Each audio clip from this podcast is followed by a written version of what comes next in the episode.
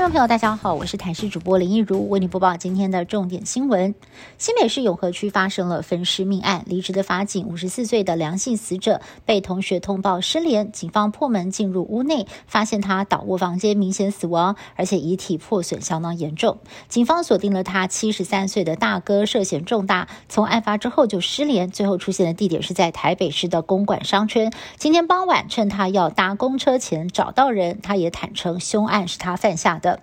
邻居透露，兄弟俩因为母亲的疗养费用曾经起口角，就连被移送警察局也大喊弟弟欠钱不还。残忍犯案的动机是否跟金钱有关？警方正进一步厘清。我国的新冠肺炎的病例在今天呢是新增了三点六万例的本土个案。指挥中心分析，每周三都是疫情的高峰，单日新增确诊数有可能会突破四万例，而估计到年底前还会有两百万人染疫。另外，莫德纳次世代疫苗首批两百万剂最快九月底到货，如果资格对象打完四剂满三个月，也能够再次的打次世代疫苗。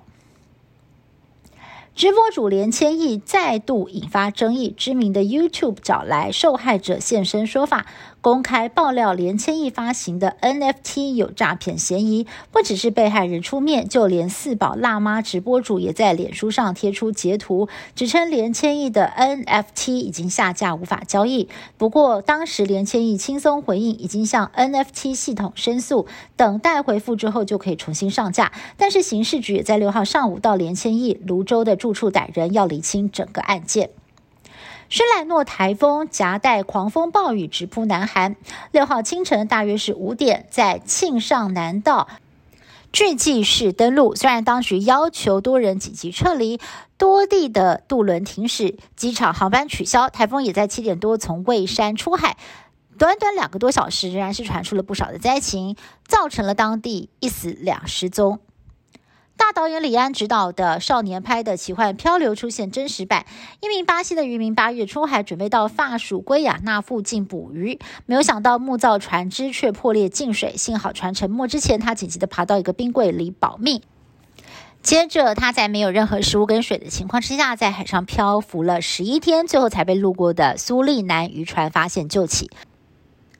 中国大陆四川省甘孜州泸定县在五号发生了规模六点八的地震，目前知道已经有六十六个人死亡，超过两百人轻重伤。主震过后仍然是余震不断，规模三点零以上的地震多达十次，就怕地牛继续翻身，导致落石，搜救人员还得绕道而行。这次的地震也是四川二零一七年九寨沟规模七点零强震之后最大的一次。目前多个地区交通跟通讯中断，再加上七号晚上可能迎来雨势。恐怕会增加救援难度。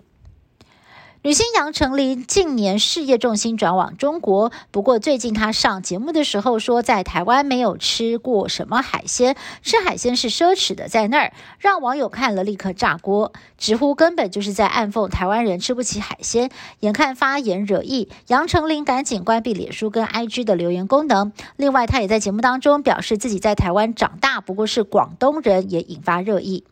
以上新闻是由台视新闻部制作，感谢您的收听。更多新闻内容，请您持续锁定台视各界新闻以及台视新闻 YouTube 频道。